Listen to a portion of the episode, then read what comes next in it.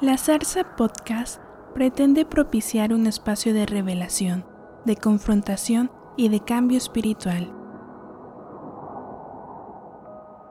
Es una estrategia para ayudarte a generar un encuentro personal con lo eterno. Es un gusto compartir nuestro corazón contigo. Bienvenido. Hola amigos, ¿cómo están? Qué gusto poder estar con ustedes una vez más en este espacio de interacción a distancia pero cerca del corazón. En esta ocasión vamos a continuar hablando acerca de las aguas profundas y de cómo éstas tienen una influencia en nuestra manera de poder ver la vida espiritual y la vida natural. Espero que puedas quedarte conmigo en este espacio de encuentro. Crecí en un estado que es colindante del Océano Pacífico y cuando era pequeño una de las cosas que a mi papá le gustaba era llevarnos y poder observar la inmensidad del horizonte allí donde el mar se confundía con el cielo y uno no alcanzaba a distinguir dónde comenzaba uno y terminaba el otro. Y estando allí, en algún momento yo me preguntaba si la gente de la antigüedad sentiría la misma fascinación que yo en ese momento sentía, pero sobre todo el poder entender qué había detrás de ese azul profundo, detrás de ese azul que se perdía en el horizonte. Como siempre fui un lector, había algunas historias de marinos, de piratas, de descubridores, de navegantes que me llamaban la atención. Y entre ellas había una que yo creo que en más de alguna ocasión alguno la habrá escuchado, que es la historia del kraken, que era este gran monstruo que salía de las profundidades y que extendía sus tentáculos y agarraba los navíos. Y para un chiquillo de 6, 7 años imaginarme todas esas cosas, pues me quitaban el sueño. Ya después, Leyendo en la palabra, me encontré en el Salmo 104 a partir del verso 24 los siguientes versículos. Dicen, cuán innumerables son tus obras, oh Señor. Hiciste todas ellas con sabiduría, la tierra está llena de tus beneficios. Allí, el grande y anchuroso mar, en donde se mueven seres innumerables, seres pequeños y grandes, Allí andan las naves, allí está el leviatán que hiciste para que jugase en él. Y esta palabra del leviatán me llamó la atención. Entender que había por allí un ser que era casi un mito, ¿eh? un ser que era increíblemente distinto a lo que yo conocía. Y entonces empecé a buscar más. Me encontré, por ejemplo, en Salmos 74, cuando a partir del verso 12 dice, pero Dios es mi rey desde tiempo antiguo, el que obra salvación en medio de la tierra. Dividiste el mar con tu poder, quebraste cabezas de monstruos en las aguas, magullaste las cabezas del leviatán y lo diste por comida a los moradores del desierto. Y una vez más, este leviatán que se presenta como alguien tremendo. Job capítulo 41. ¿Sacarás tú al leviatán con anzuelo o con cuerda leches en su lengua? ¿Pondrás tú soga en sus narices y horadarás con garfio su quijada? ¿Multiplicará él ruegos para contigo? ¿Te hablará él lisonjas? hará pacto contigo para que lo tomes por ser herbo perpetuo.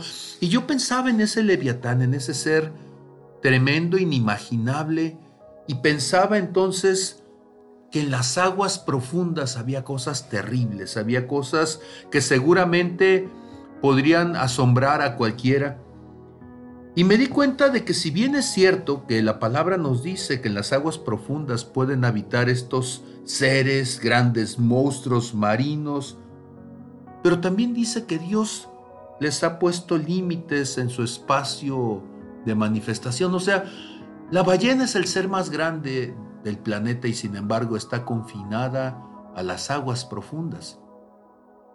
los grandes cachalotes o los gigantescos calamares están confinados a las aguas profundas y entonces estas aguas profundas terminan convirtiéndose en un símbolo de los abismos, de allí del espacio donde el ser humano está delante de su propia finitud. ¿Sabes tú que en nuestro planeta hay abismos tremendos? Por ejemplo, hay una fosa en el Pacífico que se llama la fosa de Kermadec, que tiene 10.047 metros de profundidad, o en los archipiélagos de Kuriles, allá en la región rusa, está la fosa de Kuriles, que es la, en la segunda isla más grande cercana al Japón. Ahí está una fosa que tiene 10.542 metros de profundidad.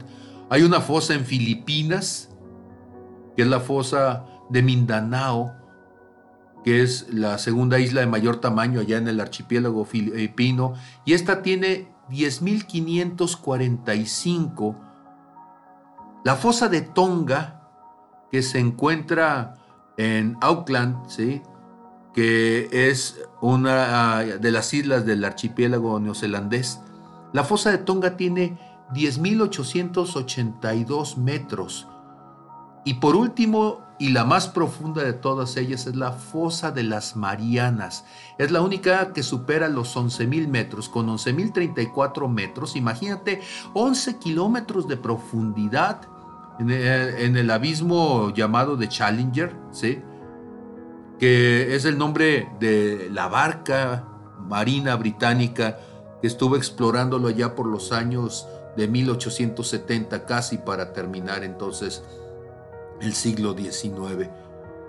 Pero lo tremendo de esto es que cuando estamos hablando de este tipo de abismos, hay abismos más profundos para el ser humano, porque las aguas profundas como símbolo son los abismos a los que tú y yo, los seres humanos, nos enfrentamos de nuestra propia realidad. Por ejemplo, el abismo del pasado, donde hay tantas cosas que delante de ellas no sabemos en dónde está su profundidad o el abismo del destino, el abismo de la muerte o el abismo mismo de la presencia de Dios en la eternidad.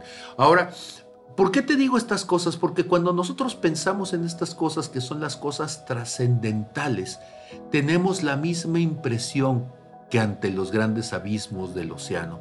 Esto es, tú puedes estar en una lanchita y cuando tú estás en una lanchita y estás en medio del mar, mientras las aguas sean transparentes y tú puedas ver la arena, tú piensas que está muy bajito, cuando en realidad puede ser que haya varios metros, decenas de metros inclusive, y que como la arena es clara y la luz llega hasta el fondo, no tienes una sensación de miedo. Pero realmente, ¿qué es lo que te da miedo? Lo que te da miedo es lo desconocido. Había un explorador francés allá por los años 70 cuando yo era pequeño. Este explorador tenía un programa, él era un oceanógrafo y su programa era un programa acerca del mar. Él había alcanzado un renombre mundial y se había convertido entonces en una figura emblemática acerca de los océanos y por primera vez Jacques Yves Cousteau daba a conocer al mundo los misterios que estaban debajo del mar tenía un barco que se llamaba Calipso. Yo recuerdo que en una de las navidades mi regalo fue precisamente un modelo a escala del Calipso y, yo lo armé y lo pinté y jugaba con la idea de algún día poder ir con Jacques Cousteau y, las traducciones eran muy curiosas porque Jacques Cousteau con eh, una traducción afrancesada decía su voz, aquí tenemos al gran monstruo de las profundidades. Se encuentra expectante, buscando el momento de poder tomar como presa a su enemigo. Y se estaba refiriendo a un pequeño pulpo o probablemente se estaba refiriendo a un pez, pero en ese ciclo de lo que era entender la vida marina, la vida de los riscos o la vida de los arrecifes, uno podía estar escuchando la voz de este hombre y comenzó a suceder una cosa increíble en mi corazón. Dejé de pensar en el kraken y en el monstruo terrible que se escondía para empezar a pensar en las maravillas de las cosas que Dios quería hacer. Sabes que en esos, en videos, en esos filmes acerca de Jacques una de las cosas que más nos sorprendía es que además de esos grandes monstruos marinos en las aguas profundas, lo que encontrábamos también allí era la huella del desecho de la acción humana. Y de repente allí en medio del océano te encontrabas una botella de cristal o te encontrabas una llanta o te encontrabas algo de basura y cada vez es más. Y es curioso porque en estos grandes abismos de lo que somos, a veces hay más basura que seres mitológicos. Lo que es verdaderamente impactante para nuestros corazones es que allí habitan nuestros grandes temores, nuestras grandes angustias, nuestras grandes ansiedades, la basura que hemos ido acumulando a lo largo del tiempo. Y entonces cuando Dios nos quiere llevar a esas áreas de aguas profundas, nos quiere llevar a encontrarnos con ellas, a enfrentarnos con ellas, para poder superar los momentos difíciles que marcaron nuestra vida y que se convirtieron en un impedimento para seguir avanzando. Encontrarnos con esos grandes monstruos marinos probablemente te va a llevar de una manera curiosa a encontrarte con Dios. ¿Cómo es esto? Hay una historia bíblica que es muy interesante y se refiere a un profeta llamado Jonás. Jonás había sido enviado de parte de Dios a darle un mensaje a Nínive y resulta que él no quiere ir. Y entonces él se esconde en una barca, se va con unos marineros y mientras van en la barca comienza a haber una tormenta. Ellos tratando de saber qué era lo que estaba sucediendo echan suertes y la suerte cae sobre Jonás y cuando le preguntan quién es él y qué está haciendo, él dice que él es un profeta que está huyendo de Dios. Y entonces ante la multitud de las aguas, ellos toman a Jonás y lo avientan al mar, a las aguas profundas el terror de Jonás al caer el agua. Imagínese usted en medio del mar, en medio de una tormenta, en medio de la vastedad del océano, estás allí. Y estar allí sin un salvavidas, sin una barca, sin nada que te va a salvar. ¿Qué te vas a encontrar? Pues claro que te vas a encontrar tus miedos y el miedo más grande. El saber que puede venir un gran ser que puede tomarte, puede abrir la boca y puede tragarte. Y eso fue lo que le sucedió a Jonás. Sin embargo, no era para destrucción. El gran pez toma a Jonás y lo lleva tres días de camino hasta llegar a la orilla de la playa y lo deja entonces en un lugar seguro. Sabes que muchas veces Dios te va a llevar a las aguas profundas para que puedas verlo mientras Él hace algo allí en donde tú estás para llevarte a enfrentar no solamente tus temores, sino llevarte a enfrentar el destino al que tú estás rehuyendo. Es en las aguas profundas también donde Dios abre el mar rojo delante del pueblo de Israel mientras lo venía persiguiendo el faraón. Y cuando ellos pasan, el Señor cierra las aguas sobre los que están persiguiendo a su pueblo. Imagínate la impresión de poder ver las aguas abiertas y si hubiera esos grandes monstruos marinos, poderlos ver a trasluz allí en medio de las aguas mientras tú vas pasando seguro. Ir a las aguas profundas no necesariamente significa ir al espacio de tu destrucción. Probablemente ir a las aguas profundas pueda significar ir al espacio donde te vas a encontrar con Dios, ir al espacio donde todas aquellas cosas que tú temías, Dios te va a mostrar que está contigo y de tu lado para que no tengas temor ante ellas. También las aguas profundas implican que es el cumplimiento de los tiempos. Y cuando Dios te lleva a las aguas profundas es para encontrarte con una visión de lo eterno. En Apocalipsis capítulo 20, Cuando dice a partir del verso 11, y vi un gran trono blanco y el que estaba sentado en él, de delante del cual huyeron la tierra y el cielo, y en ningún lugar se encontró lugar para ellos. Y vi a los muertos grandes y pequeños de pie ante Dios, y los libros fueron abiertos, y otro libro fue abierto, el cual es el libro de la vida, y fueron juzgados los muertos por las cosas que estaban escritas en los libros, según sus obras. Todas las personas en la humanidad tenemos un pasado, todas las personas tenemos una circunstancia, todas las personas tenemos algo que hemos vivido y que quedaron sepultados en el anonimato y en el olvido. En Apocalipsis 20:13 dice entonces, y el mar entregó los muertos que había en él, y la muerte y el Hades entregaron los muertos que había en ellos, y fueron juzgados cada uno según sus obras. Imagínate lo que significa que de las aguas más profundas Dios puede sacar a quienes estuvieron allí y a la espera. Las aguas profundas son un espacio también donde Dios te mostrará el cumplimiento de la esperanza acerca de las cosas que Él te había prometido.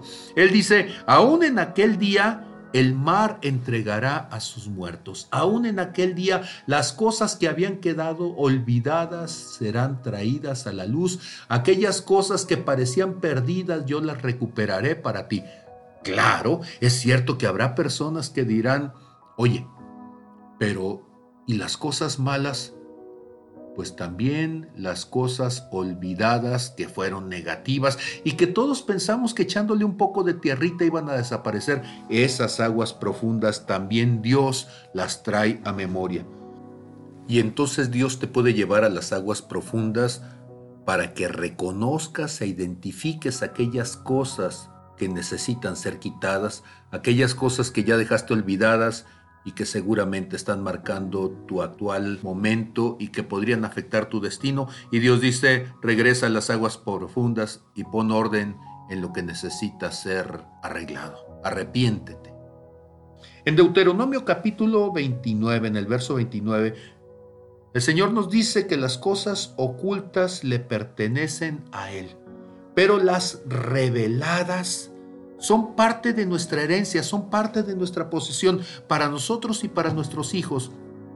Y en las aguas profundas hay cosas que Dios había regalado a tu familia, hay cosas que Dios te había dado a ti, promesas que se habían perdido y Dios dice, quiero que vayas a las aguas profundas, quiero que pases a través de tus generaciones para que puedas reconocer, que puedas renovar, que puedas recobrar las cosas que yo te había dado.